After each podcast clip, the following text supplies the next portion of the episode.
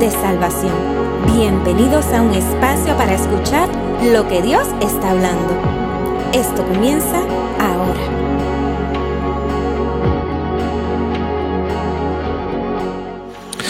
Gracias Padre Celestial por esta noche. Gracias por este espacio. Gracias Señor porque tú siempre nos estás hablando.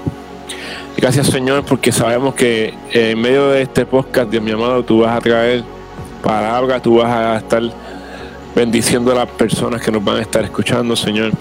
Sabemos, Dios mi amado, que tu palabra, Padre Celestial, hará milagros, hará obras maravillosas en medio de nosotros y los que nos escuchan. Padre Celestial, así que te presentamos este momento, este tiempo, Señor, para que tú te glorifiques, Señor. Y traigas una vez más dirección, esperanza, Padre Celestial, y la paz que solamente tú puedes dar en medio de estos tiempos, Padre, en el nombre de Jesús. Amén y amén. Amén, así que hoy regresamos con el podcast Buscando a Dios en la pandemia, en nuestra serie actual.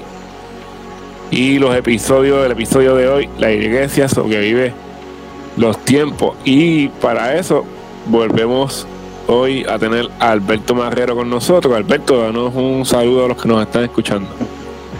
Dios les bendiga a todos los que están escuchando el podcast. Estoy, pues, gracias a Dios, estamos aquí una vez más para traer lo que Dios nos ha dicho. amén. Amén, amén. Ahí tenemos a Alberto Marrero que siempre está muy dispuesto y disponible eh, ya llevamos, ¿cuántos meses llevamos ya de pandemia? Uf, mucho, desde marzo, marzo, abril, abril a mayo, mayo a junio, junio a julio, cinco meses. Y llegamos a agosto. y ya estamos aquí, aquí estamos de agosto ya 13. 13 de agosto el 13 de agosto. Llevamos cinco meses de pandemia y casi mitad de mes. Eh, y en medio de todo esto, pues hemos compartido episodios anteriores eh, donde hemos estado hablando, ¿verdad? Nuestras experiencias de buscar al Señor, buscar a Dios en medio de todo este proceso y temporada que nos ha tocado vivir. Eh, hemos recordado y hemos mirado a la palabra del Señor, mirando Mateo 24 y otras porciones bíblicas que nos hablan de días similares a los que estamos viviendo. Pero hoy particularmente, hoy, eh, estamos mirando la iglesia sobrevive los tiempos. Y para eso me gustaría que buscáramos en la palabra el libro de Habacuc, capítulo 3. Libro de Habacuc, capítulo 3. En su verso 2. Habacuc, capítulo 3, verso 2. Puedes dar lectura, Alberto, ahí te lo voy a agradecer. Se damos un segundo que. Habacuc 3.2, ¿verdad? 3.2. Oh Jehová, y a contar dos dice así en nombre de Jesús, oh Jehová, he oído tu palabra y temí. Oh Jehová, aviva tu obra en medio de los tiempos, en medio de los tiempos, hazla conocer. En la ira, acuérdate de la misericordia. Amén. Así que esa palabra eh, sirve de introducción para lo que estamos conversando esta, en este episodio. Dice, Señor, escuché tu palabra y temí. Y el profeta Habacuc dice, y ora, y ruega, y clama. Eh, Señor, aviva tu obra en medio de los tiempos. Hazla conocer, Señor. Eh, y también habla de haz conocer tu misericordia. ¿En medio de qué? En medio de la ira. En medio de la ira. Así que, ¿verdad? si fuésemos. Acuérdate de misericordia. Amén. En la ira, acuérdate de la misericordia. Así que, ¿verdad? Pensando en los días que vivimos, que mucha conversación que mucho tema hay eh, sobre si lo que estamos viviendo son señales de antes del fin, si lo que estamos viviendo eh, son juicios de Dios o no lo son, si es parte de la ira de Dios sobre las naciones de la tierra o no lo es. Eh, lo que sí tenemos seguro es que el Señor dijo que viviríamos momentos como muy similares a los que estamos viviendo ahora y que serían señales de antes, antes del fin. Eh, y aún así, si estuviéramos viviendo, ¿verdad? Tiempos de la ira del Señor, si fuéramos a vivir tiempos así, el, el profeta está diciendo, aún en tu ira, Señor, acuérdate de tu misericordia. Y ciertamente la palabra del Señor, si en el libro de Apocalipsis nos enseña que los hijos de Dios, los hijos de Dios, no van a vivir unos periodos de la ira manifestada de Dios sobre la tierra. Los hijos de Dios, es lo que estoy diciendo, los hijos de Dios no van a vivir unos periodos específicos de la ira de Dios sobre la tierra. Eso ocurrirá luego. Pero si la Biblia dice que nosotros viviremos señales de antes del fin. Así que si la pandemia es una de esas señales, la palabra dice que viviremos pestes. Y lo mencionamos en un episodio anterior, que esto es una pestilencia. Esto es una pestilencia, es una pandemia. Y que queda catalogado en la palabra del Señor como una de esas señales de antes del fin. Sin embargo, el profeta, la Alberto, y me, corrige o me, me, dice, porque yo sigo hablando por ahí para abajo. Él está diciendo, oí tu palabra y temí, va tu obra en medio de los tiempos. Oye, la obra del Señor necesitará, Alberto, necesitará que sea avivada en medio de estos tiempos. Pues mira, definitivamente la obra del Señor tiene que ser avivada siempre, o sea, siempre tiene que mantenerse ese fuego ardiendo y la disposición de la iglesia a manifestar las obras de Dios. Esto, sin importar qué, y, y, y, hacer eh, palpable, esa la palabra, bueno, vamos a poner palpable, ¿no? Hacer manifiesta, hacer manifiesta esa misericordia de Dios, aún en momento de, de la ira que no sabemos si esto es la ira de Dios, pero si llega a ser, si fuese a ser, como quiera, nosotros tenemos que poner de manifiesto esa misericordia de Dios en estos momentos, que aunque son difíciles para todos, no es lo mismo pasarlos con el Señor que pasarlos fuera de Dios. Amén.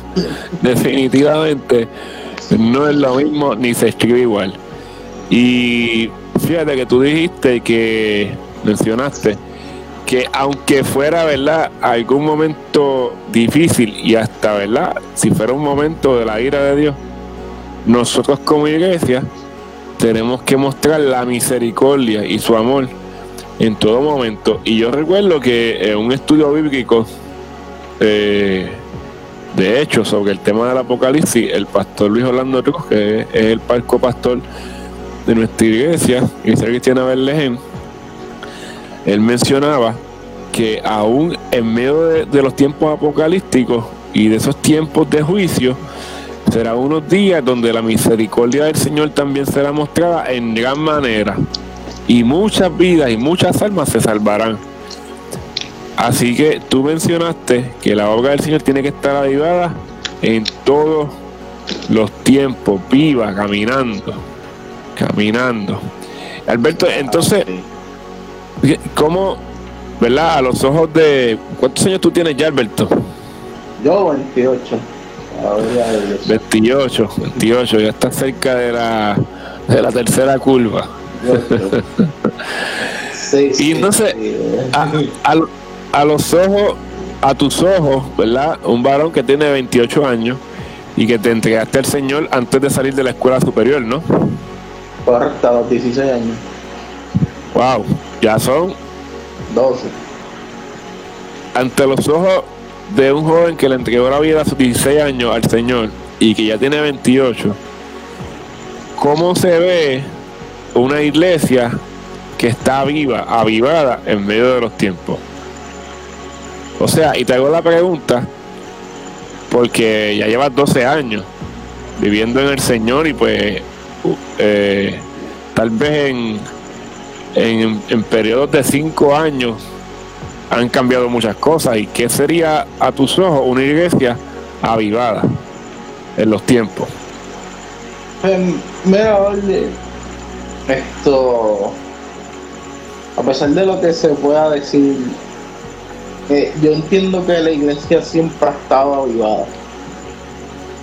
Esto, que no ha estado avivada eh, a su máximo potencial pues sí, también tengo que decir que sí, pero nunca ha, dejado de estar avivada, en el sentido de que como la iglesia la componen muchos miembros, pues hay miembros que están avivados, hay miembros que van a hacer la obra de Dios y a, y a manifestar esa misericordia en todo tiempo.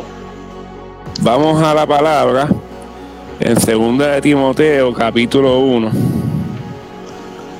¿No? Segunda de Timoteo capítulo 1, eh, verso 6. Baja, lee verso 6 y lee verso 7. Por lo cual te aconsejo que avives el fuego del don de Dios que está en ti por la imposición de mis manos porque no nos ha dado Dios espíritu de cobardía, sino de poder, de amor y de dominio propio. Así que la Biblia que está diciendo, aviva lo que hay en ti, el regalo de Dios que está en ti, y dentro de ese regalo dice que nos ha dado un espíritu que contiene también amor. Y si es cierto que contiene poder, también contiene amor. Y eso es importante a lo que tú mencionaste de una iglesia viva, una iglesia que se, que se ocupa del hermano, del vecino. Eh, no solamente se ocupa del poder, que es lo que acostumbramos a asociar con una iglesia viva o avivada, sino también es una iglesia que tiene amor y misericordia. Eso lo vamos a ver también. Vamos al libro de los Hechos, capítulo 4. Libro de los Hechos, capítulo 4. Hay otra lectura, lectura bien hermosa y poderosa que, que nos enseña en los primeros versículos a Pedro y Juan ante el concilio, donde ellos habían sido perseguidos, arrestados por estar predicando el Evangelio de Jesucristo. Y mientras ellos habían sido presos, la iglesia estaba orando. La iglesia estaba intercediendo por ellos en aquel tiempo de persecución, porque esa es la primera vez, fíjate, que son arrestados por causa de Cristo. Pero después en el verso 23 dice, y puestos en libertad vinieron a los suyos, o sea, vinieron a la iglesia, y contaron todo lo que los principales sacerdotes y los ancianos les habían dicho. Y ellos habiéndolo oído, alzaron unánimes a la, voz a Dios y dijeron, soberano Señor, tú eres el Dios que hiciste el cielo y la tierra, el mar y todo lo que en ellos hay.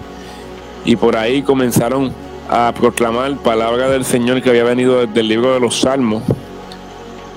Y luego, un poco más adelante, enseña la palabra, enseña la Biblia en esos próximos versículos que ellos comienzan a orar para que el Señor les conceda con denuedo hablar la palabra, eh, hacer sanidades, señales, prodigios en el nombre de Jesús. Y dice que cuando miraron de orar, Dios concluyeron la oración, todo aquel lugar tembló, donde estaban todos congregados, y todos fueron llenos del Espíritu Santo, porque el Espíritu Santo es esa chispa que enciende la vida, primero que nada en la iglesia, ¿verdad? Cuando hemos creído en el nombre, en el Hijo de Dios, en el nombre, en el Señor Jesús. Ahora, luego que viene, pasa esa escena terrible, vienen unos versículos que se amarran a tu comentario, Alberto. Léete los versículos 32, 32 hasta el 35. De los Hechos 4. Hechos 4, sí. Y la multitud de los que habían creído era de, de un corazón y un alma. Y ninguno decía ser suyo propio nada de lo que poseía, sino que tenían todas las cosas en común.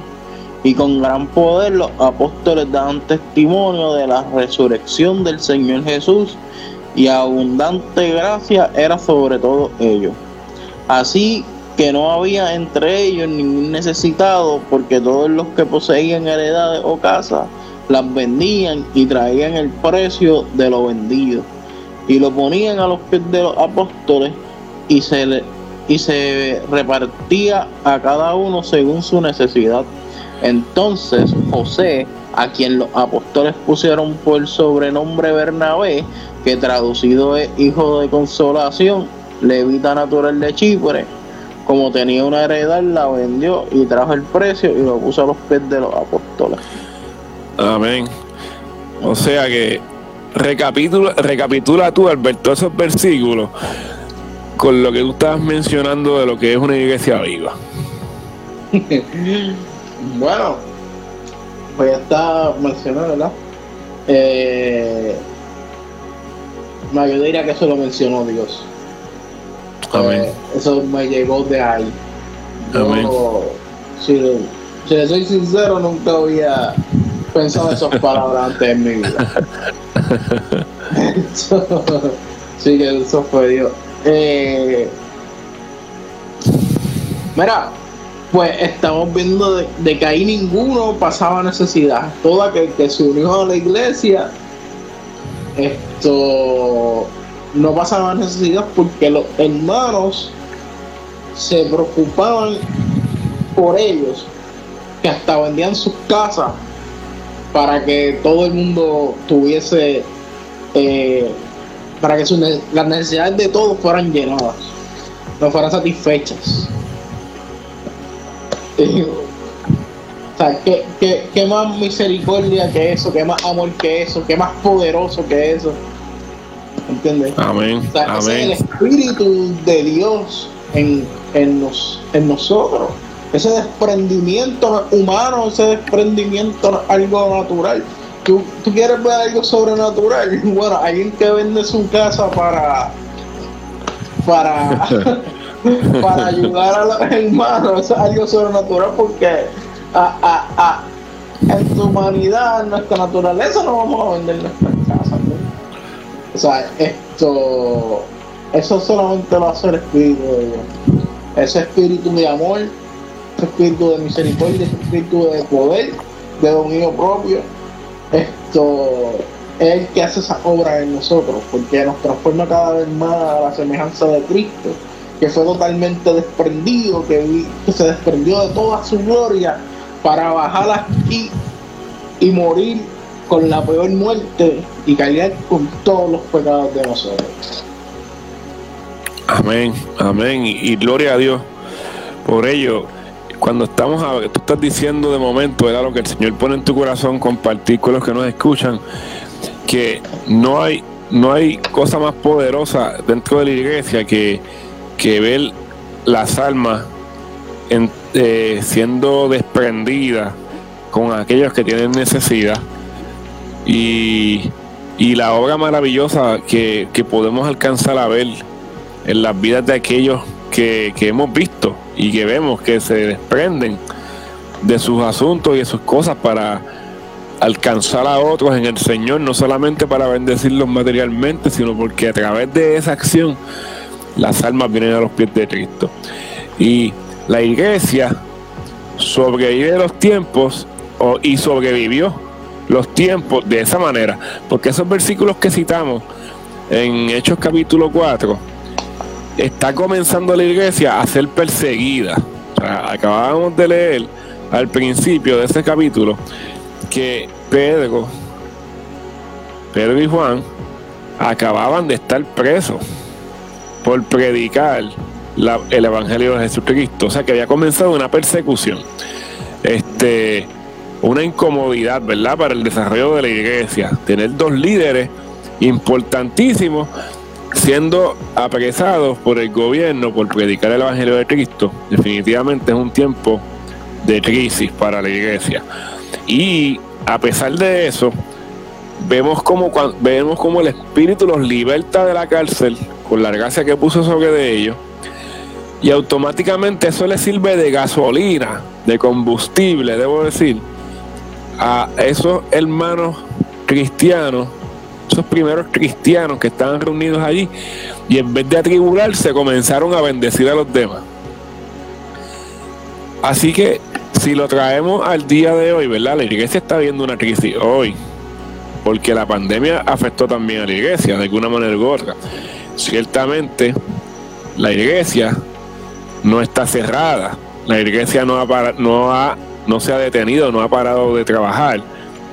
Yo diría que, hasta se esforzó eh, un poco más en este tiempo y, quizás alguien, ¿verdad?, podrá tener un punto de vista distinto, pero hubo, hubieron iglesias que tuvieron que moverse a otras áreas que nunca se habían movido para poder seguir llevando a cabo la misión. ¿Verdad? Y si si, si tú tienes algo que mencionarme ahora, Alberto, sobre qué tú has visto, qué tú has podido ver de la iglesia en general, que hayas visto que, se movieron en áreas distintas para continuar la misión en este tiempo. Mira, esto, lo primero que quiero hacer es una alusión a, las palabras que dijo Pablo eh, alguna vez cuando él estaba preso, que dijo, oye, la palabra de Dios no está presa si lo ponemos al tiempo de nosotros, la palabra de Dios no está en cuarentena, no está en distanciamiento social. amén, amén, amén, amén. Lo capto, lo capto. No, no, no, tiene barrera. Amén. Esto, y bueno, como hemos visto que ya, ya se hacía, pero no al nivel que se está haciendo ahora, que la iglesia está totalmente atacando lo que son las redes sociales, esto lo que es la tecnología full. Ajá. Eh, esto estamos viendo personas que no lo hacían, ya sea por porque verdad no son muy tecnológicos. Ajá. Esto que se que están metiéndose por ahí y Dios está llegando esto a lugares donde no, mm, la iglesia no, o sea, Dios está llevando a la iglesia a lugares donde antes no podía llegar. Pues no, no, no, no es lo mismo esto tener un culto, una predicación en algún lugar que, que llevarlo a, directamente a las casas, que llevarlo directamente donde está la gente. Amén, correcto.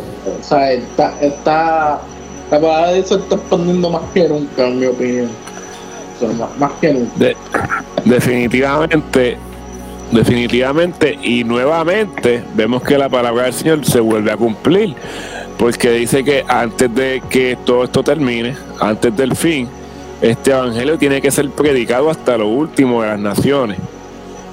y, y, ciertamente, como tú lo estás diciendo, y lo, estás, y lo, lo has estado observando, que el evangelio está siendo predicado oye, sin ningún tipo de límite, porque cuando tú comienzas a, compartir la palabra del Señor por las redes sociales, eso sigue por ahí hasta donde llegue, o sea, lo comparte tú lo compartes a tus amigos, la que lo comparte a sus contactos, y eso sigue y sigue y sigue y trasciende plataformas y trasciende países y naciones.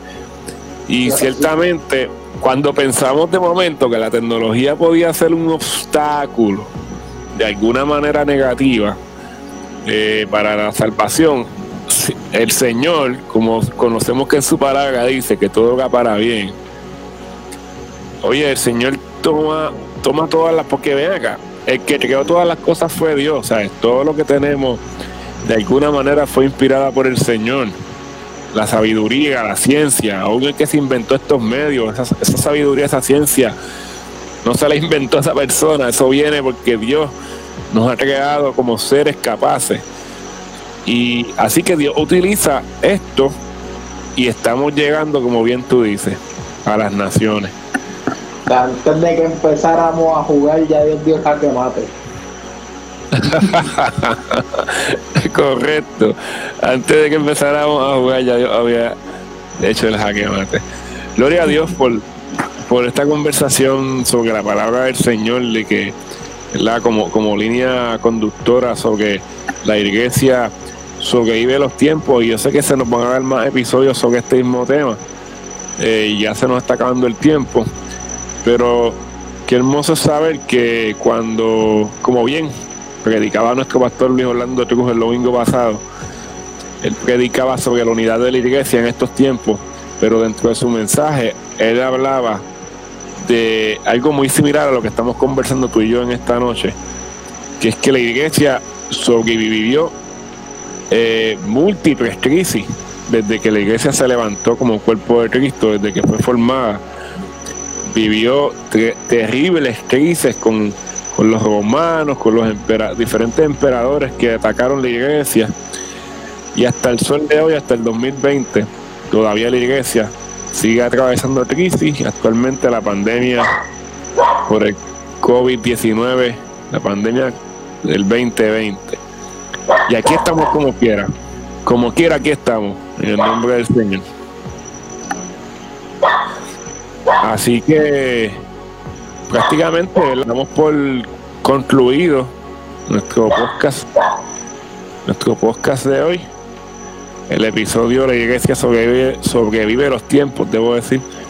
Así que para terminar, me gustaría que Alberto nos lleve en oración y que lleve en oración a todos aquellos que nos van a estar escuchando, amén, en estos tiempos. Amén, así que vamos a orar. Padre Celestial, Padre poderoso Dios, gracias Señor por acompañarnos en estos momentos, porque ciertamente tú nos acompañaste en este podcast. Eh, Padre, te pedimos en el nombre de tu Hijo, Señor, que nos ayude a sobrevivir como iglesia, Padre Celestial, que pongas paz en nosotros eh, en estos momentos, Señor, Amén, aleluya. Certidumbre, en estos momentos eh, de desesperación muchas veces. Sí, Señor. sí Señor. Esto, con paz, Padre Celestial. Sí, Señor. haz manifiesto tu espíritu en nosotros, Padre Celestial. Sí, mi Dios. Para ser desprendidos, Señor, para ser misericordiosos, amorosos, Padre Celestial eh, y poder cumplir con, con lo encomendado, Dios mío. Eh, amar a nuestro prójimo. Sí, Señor. Traer, Señor, la alma a ti, Padre Celestial. Gracias, Señor, por la tecnología que hace que tu palabra se extienda hasta lo más ínfimo de la tierra, Padre Celestial. Sí, mi Dios y sigue, Señor, bendiciendo este podcast, Padre Celestial, y a las personas que nos están escuchando, Padre Santo, porque tú lo has puesto aquí, Señor, para bendición, Dios mío. Gracias, Padre Celestial. Nombre poderoso de Jesús. Amén. Amén. Amén, amén. Esperamos que tú que nos estás escuchando en este momento, este espacio que compartimos Alberto y yo, eh, que sea uno de refrigerio, que sea uno de bendición, que sea uno que la palabra del Señor pueda y haya y continúe bendiciendo tu vida. Así que hemos orado que el Señor te traiga paz en estos tiempos. Así que si no tienes un lugar donde poder congregarte, la iglesia cristiana Berlején es la iglesia en la cual mi hermano Alberto Marrero y yo, Orlando Resto, nos congregamos con la misericordia del Señor, que ahora mismo ubica en el barrio Navarro de Gurabo, Puerto Rico. Así que puedes escribirnos, eh, entendemos que esta nuestra página contiene los contactos necesarios. Eh, así que un saludo y un abrazo en el nombre del Señor. Que nos despedimos de este episodio y será hasta el próximo en nombre del Señor. Que amén y amén.